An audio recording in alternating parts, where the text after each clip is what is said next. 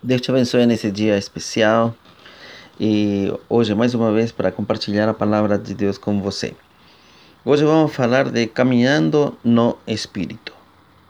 Para isso aqui vamos pegar quatro textos da palavra de Deus, de Romanos 8, para a gente ter uma, uma base bíblica bem legal, tá bom?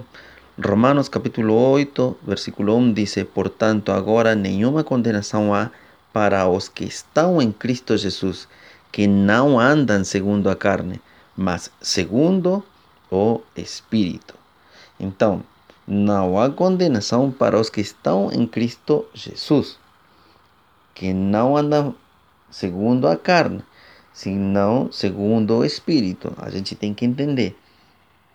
E não é que eu, eu falo, eu sou cristão e, e pronto, e já não, não tem condenação para mim. Não e para os que estão em Cristo Jesus. Estar em Cristo Jesus envolve guardar princípios, guardar mandamentos, e envolve eh, ser fiel em todas as coisas, hum?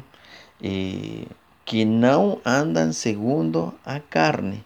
Opa, ou seja, que não fazem coisas que são frutos da carne. Aí podemos ir para Gálatas, capítulo 5, lá é uma grande explicação de que que é, gera a carne que que produz o espírito. Beleza? Romanos capítulo 8, versículos 5 e 6 diz: Porque os que são segundo a carne inclinam-se para as coisas da carne, mas os que são segundo o espírito para as coisas do espírito, porque a inclinação da carne é morte, mas a inclinação do espírito é vida e paz. Então, quer dizer que, calma, aquele que está caminhando segundo a carne vai ter uma tendência, ele vai ter uma inclinação para as coisas que não pertencem ao Espírito. Mas aquele que caminha no Espírito, ele tem uma tendência a coisas espirituais. Hum? Isso aí nós temos que ter bem claro e entender o que a palavra está nos dizendo. Mas a inclinação do espírito é vida e é paz. Romanos capítulo 8, versículo 11 diz: E se o espírito daquele que dentre os mortos ressuscitou a Jesus habita em vós, aquele que dentre os mortos ressuscitou a Cristo também vivificará os vossos corpos mortais pelo seu espírito que em vós habita.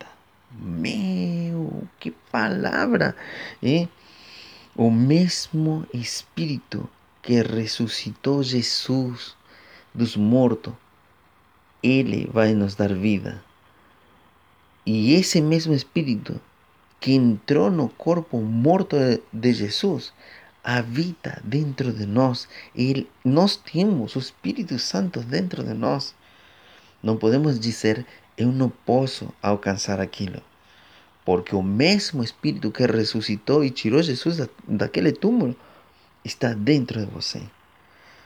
Romanos capítulo 8, versículos 14 e 15 diz: Porque todos os que são guiados pelo Espírito de Deus, esses são filhos de Deus. Porque não recebestes o espírito de escravidão para outra vez estardes em temor mas recebestes o espírito de adoção de filhos, pelo qual clamamos Abba, Pai. Outro texto maravilhoso. Hum? Então agora nós somos filhos de Deus, porque somos guiados pelo Espírito que está morando, que habita dentro de nós. Nós não recebemos um espírito de escravidão mas tem muita gente que vive escravo, escrava do pecado, ainda tendo conhecido a Jesus. É porque eles não permitem que o Espírito tenha o controle total das suas vidas. Hum? Por isso que é necessário que nós possamos deixar que o Espírito de Deus entre em nós, para que nos tire da escravidão do pecado e nos dê vida, e vida em abundância.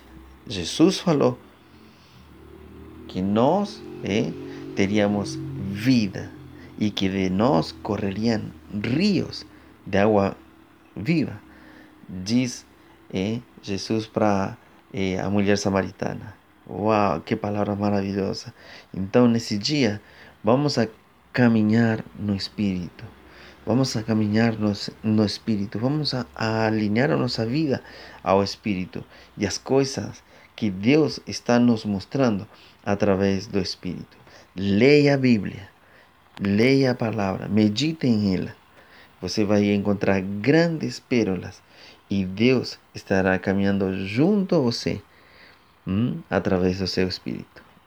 Deus te abençoe nesse dia especial. Um grande abraço.